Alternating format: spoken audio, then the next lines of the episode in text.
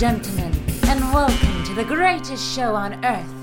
Herzlich willkommen bei meinem Podcast Expedition B. Mein Name ist Frederik Hormuth. Hi, hallo, hier könnt ihr jede Woche hören, was es Neues gibt, wie es läuft, wie es mir geht. Bin leicht erkältet, weil die Kinder haben ja die Erkältungspest in die Familie geschleppt. Ich habe das schon letztes Mal erzählt, ne? Die kleine Zweijährige, vier Tage, erste Eingewöhnungsphase im Kindergarten. Schon hat sie sich so weit akklimatisiert, dass sie, ja, äh, Rotz und Wasser mitgebracht hat, so könnte man das sagen. Und das färbt natürlich auf alle ab. Und man testet sich jetzt immer mit Schnelltests, um zu gucken, ob es nur das handelsübliche, gute, alte Rotz und Wasser ist oder vielleicht das neue, gefährliche Rotz und Wasser. So sind die Zeiten. Das ist die Lage. Mir geht's soweit gut. Ich bin wie immer heiter verzweifelt. Und es ist, ähm, es ist so viel Groteskes los gewesen, dass ich denke, da kriegen wir locker mal wieder eine knappe halbe Stunde gefüllt. Das ist das, was wir jetzt vorhaben. Ähm, wir haben ja ein bisschen eine Pechphase, muss man sagen. Hier im Hause Hormut ist einfach irgendwie, also wir haben Pech. Zurzeit, es läuft nicht so. Es sei denn, äh, sagen wir jetzt, für die Scheiße läuft's gut. Ne? Aber für uns jetzt eher schlecht. Also Scheiße gegen Hormut 1 zu 0 im Moment. Wir werden aufholen. Wir werden in der letzten Minute spätestens den Anschlusstreffer werden wir, werden wir schießen. Aber im Moment ist es etwas schwierig. Ne? Ich habe ja diesen Gipsarm, habe ich in einem Podcast ja erzählt neulich, ne? mit mit dem Hund und so und dem Sturz auf den Ellenbogen die Woche soll er abkommen und dann müssen wir gucken, was passiert. Ja, sagt der Physiotherapeut, da müssen wir mal ein bisschen, müssen wir uns, äh, müssen wir uns bewegen, muss der Arm bewegt werden und ja, da muss ich schauen, ob der Arm sich auch so langsam wieder vorstellen könnte, in Kontakt zu einem Klavier zu treten. Dazu müsste ich, glaube ich, die Neigung meiner Hand ändern können. Ist jetzt nicht möglich, allein wegen des Gipses. Ich weiß gar nicht, ob es ohne Gips ginge oder wehtut. Ich weiß es nicht. Weil ich müsste jetzt die Handfläche, äh, müsste ich nach unten kriegen. Das ist Geht aber nicht. Die Handfläche geht nach links, von mir aus gesehen.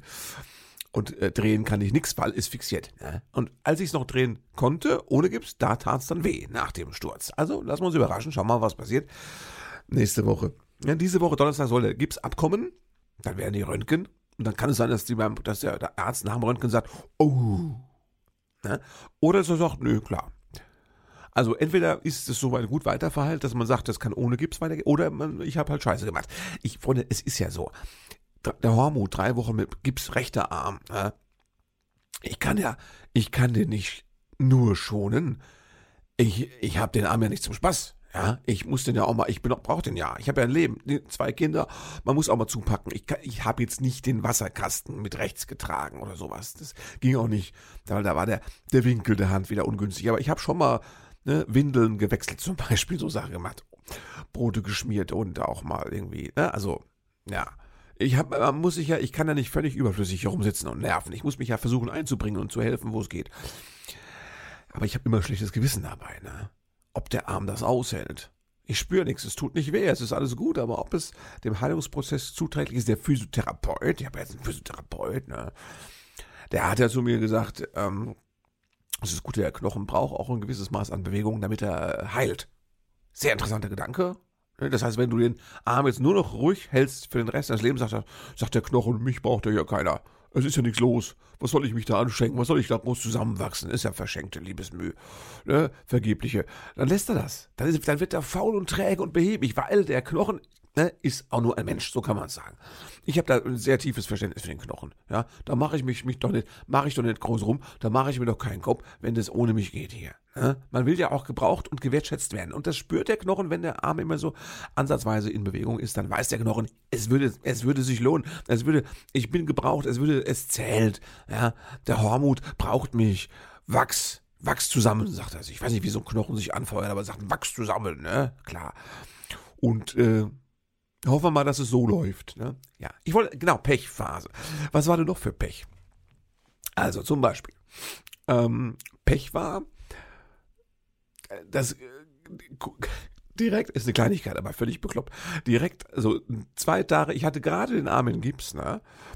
Meine Frau und ich fahren äh, mit unserem äh, Bus in die Einfahrt zu Hause und steigen aus und stellen fest, Moment mal, auf der Straße, also da, wo wir gerade drüber gefahren sind, auf der Straße, kurz vor unserer Einfahrt, also 20 Zentimeter vor dem, äh, wie heißt das, äh, Rinnstein, ist ein Loch.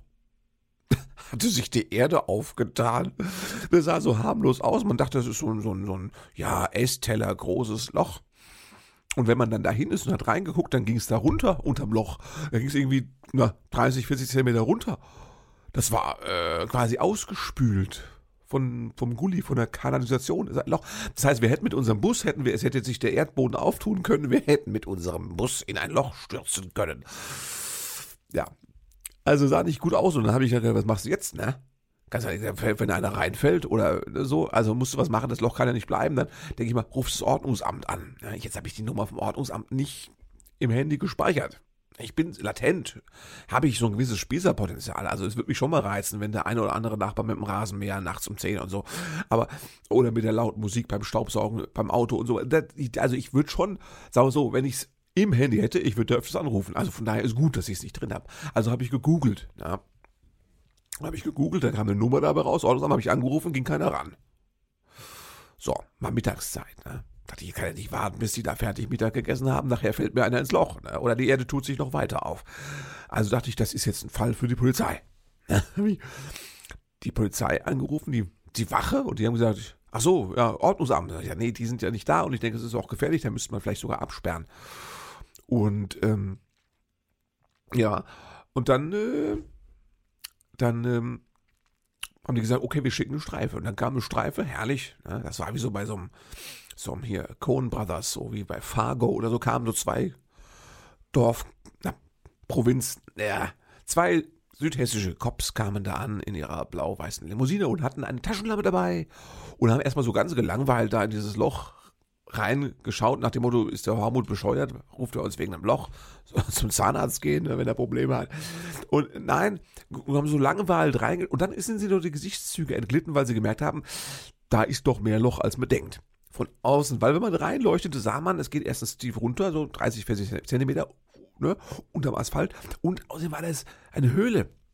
Mindestens einen Meter in die eine Richtung, einen Meter in die andere Richtung. Ups, die Pups, ne, wenn da jetzt, also da, hm, so. Ich hatte schon provisorisch abgesperrt mit einem so einem Baustellenhütchen, diese kleinen äh, rot-weißen Dinger da, wie Pylon oder wie die heißen, keine Ahnung. Also diese, diese, ne, diese Baustellenhütchen. Hatte ich. Nee, hatte ich nicht, hatte mein Nachbar. Ich nenne keine Namen. Mein Nachbar hatte eins. In der Garage, der sammelt alles Mögliche. Und ich wusste, der hatte so ein Ding. Man weiß nicht genau, wie er dazu gekommen ist. Ob es auf legalem oder semi-legalem Wege ist. Wie kommt man zu so einem Baustellenhütchen? Ich habe ihn gefragt, er hat es mir kurz erzählt und ich möchte aber nicht drüber sprechen.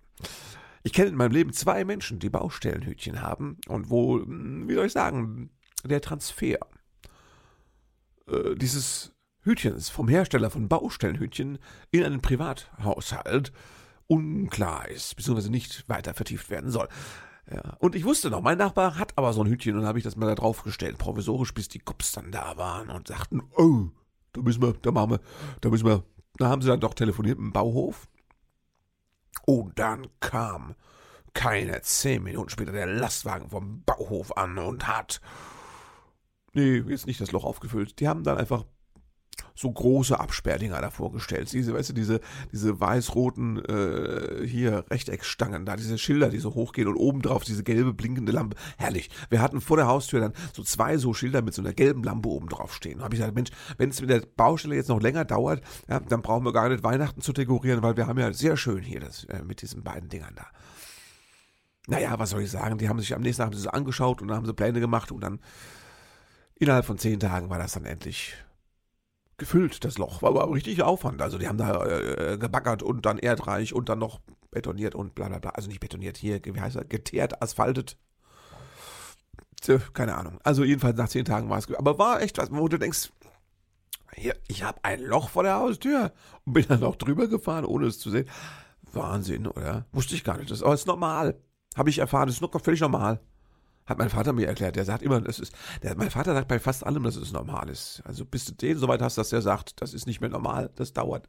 Doch nee, Straßen, das passiert regelmäßig, werden unterspült und dann ist normal, das Loch, ne, ist klar. Tut sich die Erde auf, passiert. Ich, ich fand es bisher nicht normal, aber scheinbar ist das so. Das, ist, das sind so unterschätzte Gefahren. Man denkt immer, so eine Straße ist eine sichere Sache. Ne? Ja, nein, Straßen, bergen tiefe Geheimnisse, also tief im wahrsten Sinne des Wortes. Ne? Kann auch mal ein Loch drunter sein. Ja? Und dann muss man halt einen Nachbarn haben mit einem Baustellenhütchen, das ist ganz entscheidend. Hatte ich, also da ist, ist nichts passiert. Alles war sicher, alles war gut. Aber schon komisch, ne? Pech. Wir haben eine Pechsträhne. So, das ist passiert. Dann war, auch das war auch herrlich, vor drei Tagen plötzlich, das war, weißt du, meine Frau sagt, wir fahren mal schnell noch zum Rohfu, das ist so ein Spielsachen- und Krams-Supermarkt, ne? Das ist so ein Laden, wo man mit Kindern nicht reingehen darf, weil die dann lauter Sachen gekauft haben wollen. Das kannst du gerade machen. Also, wir fahren noch zu, meine Frau sagt, wir fahren zum Rohfu, weil ich wollte noch so einen, es ist ja, die Weihnachtszeit kommt ja, sie wollte einen, so einen, äh, so einen Stern, so einen beleuchtbaren Stern auf einem Ständer. Ja, jetzt fragt mich nicht, meine Frau ist bei uns die Deko-Abteilung. Ich bin da nur so, ich merke schon, wenn dekoriert ist. Also vor allem, wenn ich geschickt werde, was zu besorgen. Aber ich bin jetzt nicht so deko-affin, sagen wir es mal so. Ne? Das ist, ja, ist, ich weiß, ist ein heikles Thema. Aber ist immer schlimm, wenn meine Frau, dann, wenn die mich schickt und ich denke, wir haben doch, wir brauchen doch nichts, wir brauchen doch jetzt keinen leuchtenden Stern. Und sie sagt, doch, den hätte ich gerne. Doch, das, so. Und ich sage, ich fahr, wir fahren doch jetzt nicht nochmal los. Das, wir haben doch jetzt Zeit. Es ist Samstagnachmittag, es ist nichts los, da können wir doch mal in den Bus steigen ne, und mal raus, mal runter zum Rofu fahren und so ein Dekostern, das ist ein Angebot. Schnäppchen. Dann denke ich mir, das brauchen wir doch gar nicht. Dann hocke ich immer so grantlich auf dem Sofa und sage, ich wollte doch jetzt nicht mehr raus. Scheiß Deko kaufen. Und dann hat sie immer den Satz, sagt sie halt immer, ja, aber ich würde mich eben sehr darüber freuen. Mir würde das was bedeuten. Was willst du machen, ne? Ja, dann sind wir runtergefahren dahin, also ins, in, hier, das ist dann so ins, Dings, wie heißt denn das da? Industriegebiet da, wo dann ne, so die ganzen Läden so sind und die großen Supermarkt und sowas und Mediamarkt Kram. Dann sind wir zum Rofo und haben Deko ich bin, ich habe so, ich bin rein, meine Frau musste ja fahren, das war ja der Witz, ich konnte ja nicht alleine los, weil ich habe den Gipsarm, ich kann nicht gut fahren, ich kann nicht fahren, es ist zwar ein Automatikauto, aber ich kann nicht fahren. So, und ähm, dann sind wir alle zusammen dahin gefahren meine Frau hat mich gefahren und dann bin ich allein in den Laden rein, damit die Kinder eben im Auto warten konnten und um Gottes Willen nicht sehen, was es da alles für tolle Spielsachen gibt. Bin ich da rein und dann habe ich, dann musste ich immer, das ist ja ganz schlimm, da musste ich immer, da stehe ich vor der Auslage und schicke dann immer mit dem Handy Fotos raus ins Auto, damit sie sagt, ja, das meinte ich, genau. Und ich sagte, gut, Schatz, ich bring's, es ist ja der Familienfrieden und das ist, wenn ich schon keine Blumen schenke regelmäßig, dann kann ich halt auch mal, irgendwas muss man ja machen, ne? Kaufe ich halt Deko, was soll's. Und ich komme wieder aus dem Laden raus und wir denken, jetzt haben wir es geschafft, jetzt ist Wochenende, wir fahren nach Hause, springt die Karre nicht mehr an. Stehen wir auf dem, auf dem elenden Parkplatz vom Aldi, ja, der war da gegenüber, stehen wir da und das Auto springt nicht an. Es macht nur so und nix. So. Herrlich. Ja, zwei Kinder an Bord, da wurde auch schon Pipi gemusst, hat man gehört, ja. Und, äh, und, und ich dachte, und es ist Samstagnachmittag, ja, kannst du jetzt auch keine, kein Autohaus mehr aktivieren. Und also nein. Ja. Und wir müssen nach Hause. Und es war nicht, es war nicht zum Laufen, die Entfernung. Schon mal gar nicht mit den zwei Kindern. Also, was machen? Zum Glück. Ja. Also Pannendienst habe ich natürlich. Ich habe ja so ein, ich war früher im ADAC, dann gab es da ADAC-Skandale und ich fand den ADAC sowieso scheiße, bis ich dann gelernt habe, dass man ja mit der normalen Kraftfahrzeugversicherung ganz oft einen Schutzbrief dabei hat oder dazu äh, buchen kann für weniger Geld als ADAC. Das habe ich gemacht. Also immer, ich habe jetzt einen Schutzbrief, aber halt nicht, bin nicht beim ADAC. Dann habe ich da die Hotline angerufen.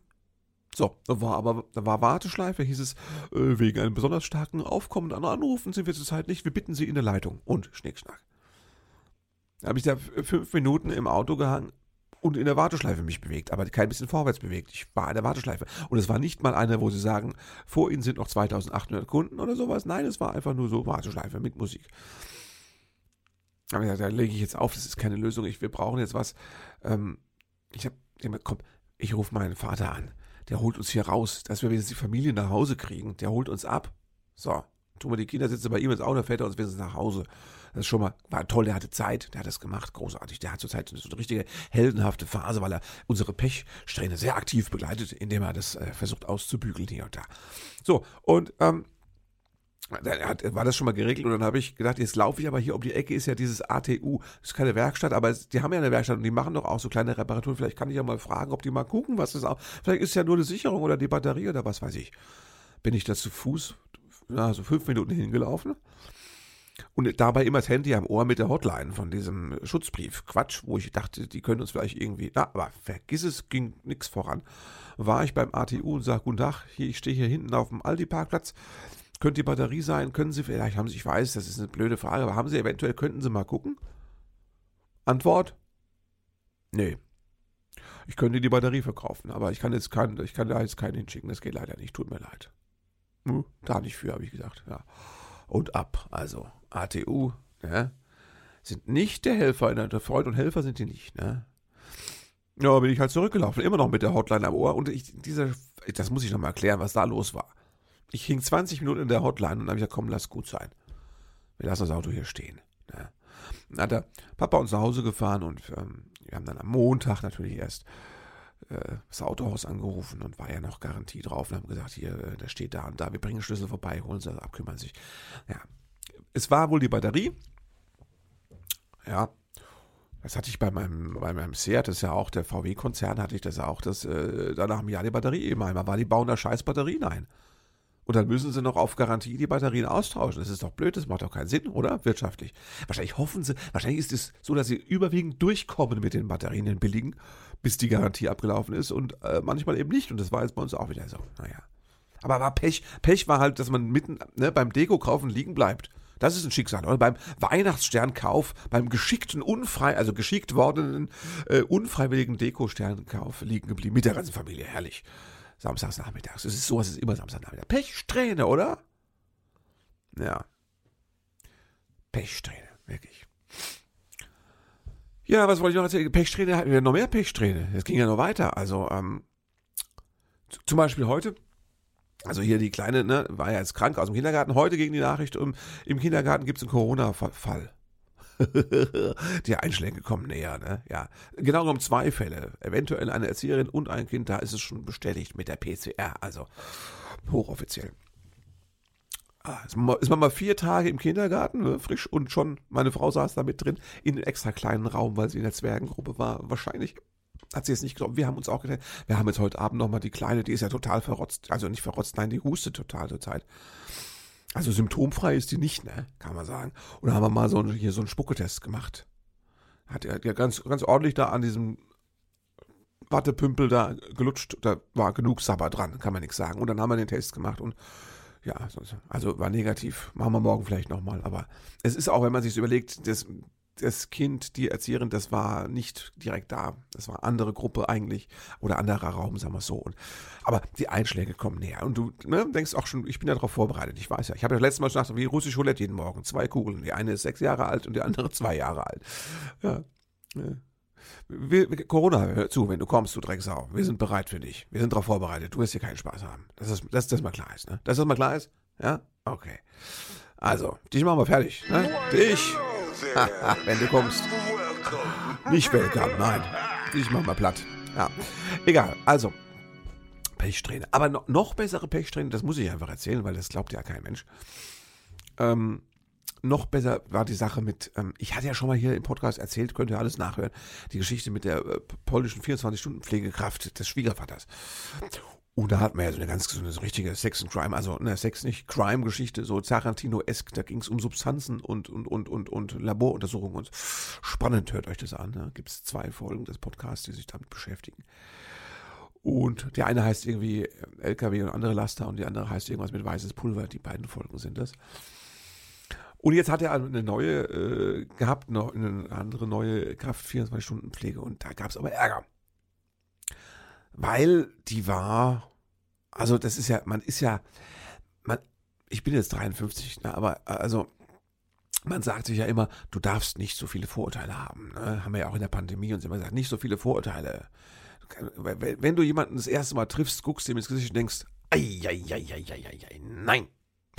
Dann muss man, habe ich mir immer gesagt, dann darf, muss man sich davon befreien und dem Menschen eine neue Chance geben. Was soll ich sagen? Diese Pflegekraft, also wir haben die, die kamen da frisch an und meine Frau und ich sind das erste Mal dahin gefahren, haben Hallo gesagt und da irgendwie eine Pizza mitgebracht, ne? Dass sie nicht kochen musste am sogenannten freien Tag. Und da äh, sind wir dann nach Hause danach und meine Frau und ich gucken uns an und sagen, uh, gleich schlechtes Gefühl gehabt, aber egal.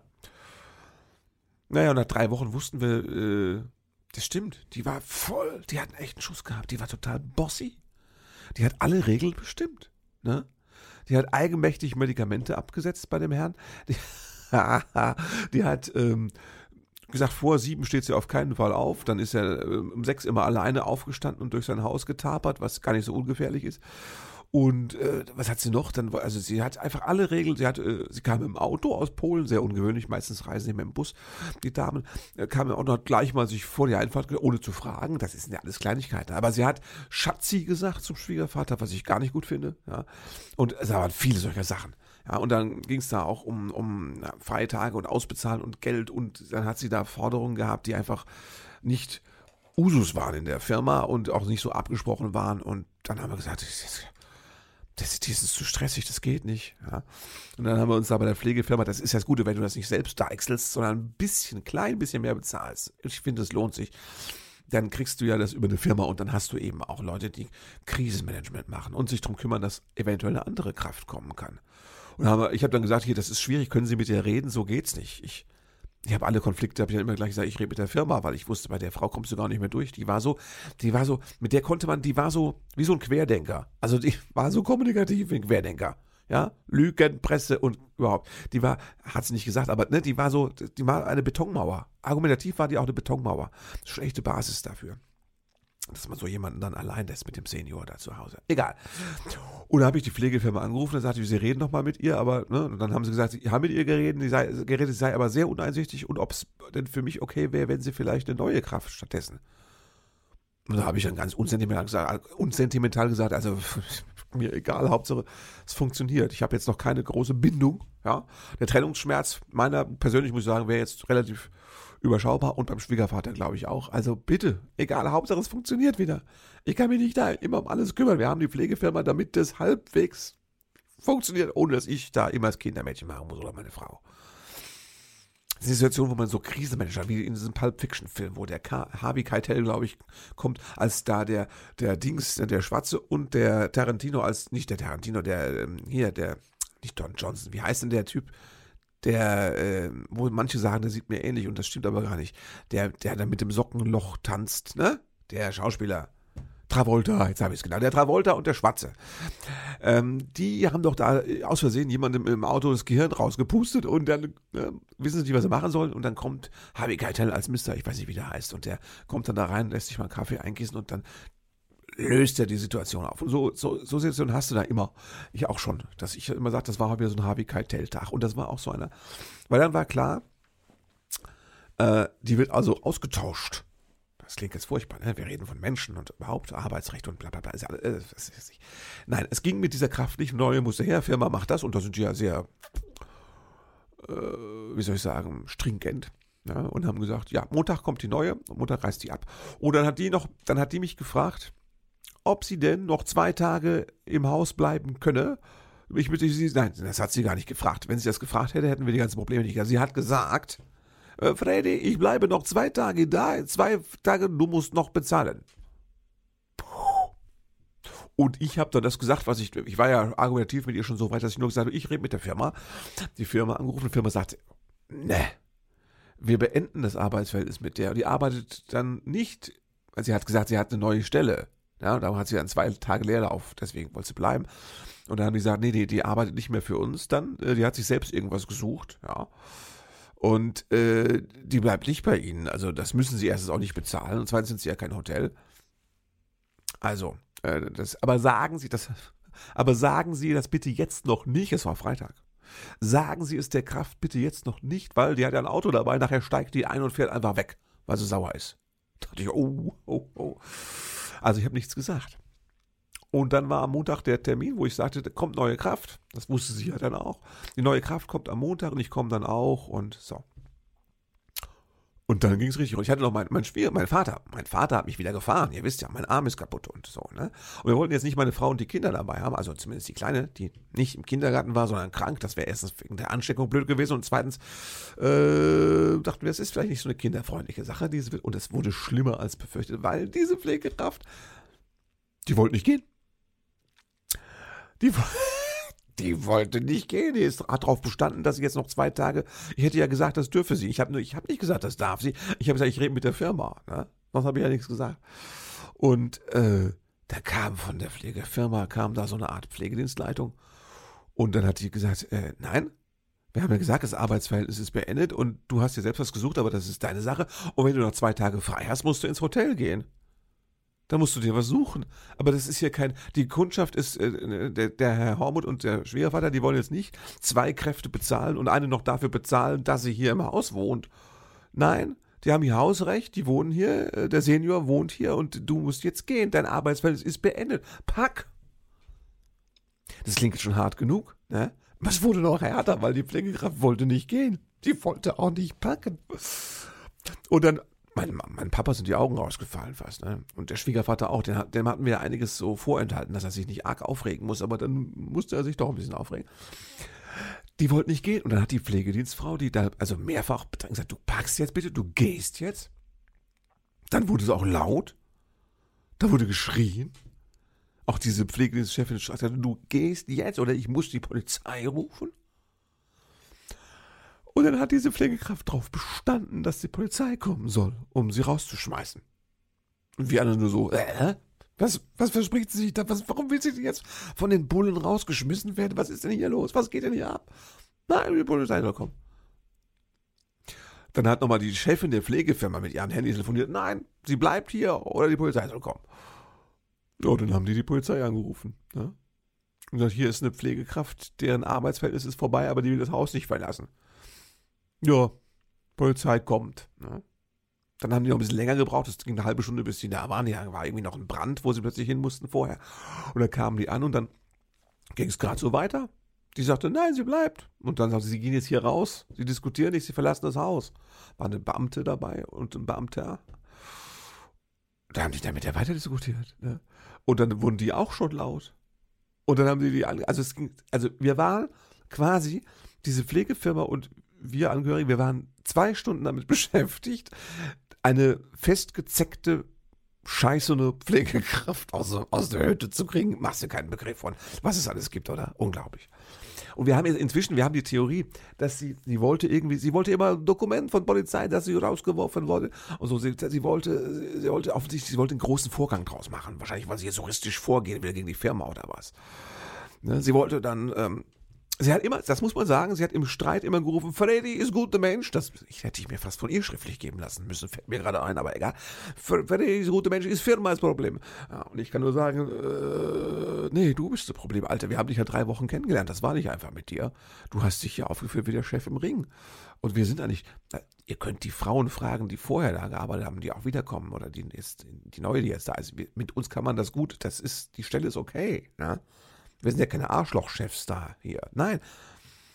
Äh, aber nein, die, ich wollte, die wollte jetzt von der Polizei rausgeschmissen, weil sie wollte quasi von der Polizei schriftlich bekommen, dass man sie rausgeschmissen hat. Wahrscheinlich für den großen Gerichtsprozess, den sie vorhat, oder für ihre Familie, oder für ihr Ego, ich weiß es nicht wofür, oder für ihre Pflegekumpels zu Hause in Polen, ich habe keine Ahnung.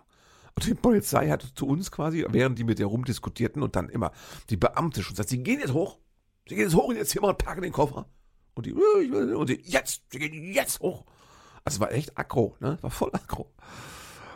Und der hat dann schon der Polizeikollege uns zu verstehen gegeben, äh, wir geben dir gar nichts schriftlich, ne?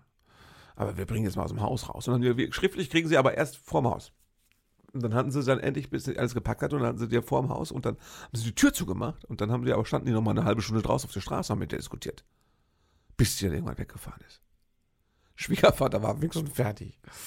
Und vor allem die neue Kraft, die gekommen ist, das ist eine ganz, glaube ich, eine ganz wenn ich jetzt mich doch mal auf den ersten Eindruck verlassen kann, ja, das ist eine ganz nette, bescheidene, auch leisere Frau. Und für die war das natürlich auch ein Schock, weil es fängst einen neuen Job an und da werden die Kollegen von vorher gerade mit der Polizei rausgeschmissen. Aber der hat natürlich einordnen können, dass das alles von dieser Frau ausgegangen war. Aber es war eine völlig kranke Sache. Mein Vater war dabei, sagte, ich bin jetzt geheilt, hat er gesagt, ich bin geheilt. Ich habe immer gedacht, ach, das kann man doch, wenn man mal selbst eine Pflege braucht, das kann man doch irgendwie privat günstiger hinkriegen. Da kenne ich doch Bekannte, die haben das selbst gemacht, sich dann eine Kraft angeheuert. Aber jetzt habe ich das gesehen, was passieren kann. Und da bin ich doch froh, wenn man eine Firma hat, die man anrufen kann.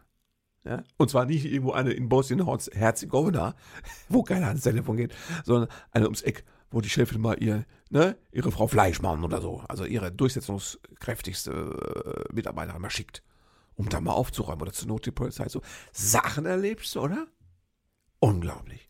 Das gehört auch zur Pechphase, auch so, dass kein Mensch gebraucht hat. Freunde, ich müsste eigentlich einen Jahresrückblick schreiben. Und ich bin noch nicht weit. Ich gehe mittlerweile davon aus, dass ich ihn wahrscheinlich nicht mehr spielen muss, weil jetzt ist noch irgendwie 2G plus. Jetzt in Mannheim wahrscheinlich kommt demnächst irgendwie äh, wird alles noch, die werden ja alle so verschärfen, dass es heißt, Theater sind auf, die können spielen, aber es dürfen wahrscheinlich nur noch dreifach geimpfte, einbeinige mit sieben äh, PCR-Tests vom Vortag oder sowas dann rein und dann kommt halt keiner mehr, weißt du? Das ist auch gut. Pandemisch finde ich das okay. Es ist bloß schlecht, weil ich kann nicht sagen, ich konnte aufgrund der Pandemie nicht arbeiten und ich krieg jetzt mal Kohle vom Staat, ja Überbrückungshilfen oder was weiß ich. Nee, kann ich nicht sagen, weil das heißt, ja, Theater waren offen, es sind bloß keine Zuschauer gekommen. Das ist ein toller Trick, ne? Ja, nach anderthalb Jahren äh, Pandemie hat unsere Regierung wirklich alles drauf an Tricks, ne? Das macht man nicht, dass man die Theater zumacht, die bleiben offen. Und zwar so, dass keiner mehr kommt. Das ist der neue Trick, ja. Also ich bin gar nicht sicher, ob ich das überhaupt noch spielen kann und ich weiß auch nicht, ob ich es überhaupt noch schreiben kann, wenn die Pechsträhne so weitergeht. Freunde, es sind bekloppte Zeiten. Ne? Ich, ich, äh, ich hoffe wirklich, ich hoffe wirklich, dass wir hier mal, ich, also wir brauchen echt einen Lockdown. Ich sag's euch, hier muss man echt mal, es müssen mal, und ich möchte, es darf keine Rücksicht mehr genommen werden auf diese, auf diese Leute, wo wir anderthalb Jahre lang diese ganzen Bedenken, ob der Virus echt ist, ob das eine Grippe ist, ob die Impfung, ob die, ob die, ob die, ob was haben wir da Bedenken? Oh, es ist, ich kann nicht mehr. Aus. Aus die Maus jetzt. Mal gut jetzt. Das ist so ähnlich wie mit der polnischen Pflegekraft. Es ist der Punkt erreicht, wo man sagt, pack die Koffer, ja, ich rufe die Bullen und dann kommen die mit der Spritze oder wirst du geimpft, was weiß ich, ich habe keine Ahnung. Ich habe auch keine Toleranz mehr. Du kannst dich auch meinetwegen nicht impfen lassen, aber dann musst du dich halt zu Hause einsperren, bis die Pandemie rum ist. Und es kann auch ein bisschen dauern bei unserer Impfquote. Egal. Ich will mich jetzt gar nicht weiter verzetteln. Die Zeit ist abgelaufen. Es gab doch viel zu erzählen. Und äh, hört nächste Woche wieder rein, wie es weitergegangen ist. Schaltet auch nächste Woche wieder ein, wenn Frederik Hormuth sagen will, hallo, da sind wir wieder bei einer neuen Folge und so weiter. Ihr wisst schon Bescheid. Kommt gut durch die Woche, testet euch. Und äh, passt gut auf euch auf. Oder wie meine Oma sagen würde, haltet euch munter. Thank you for being a part of this show.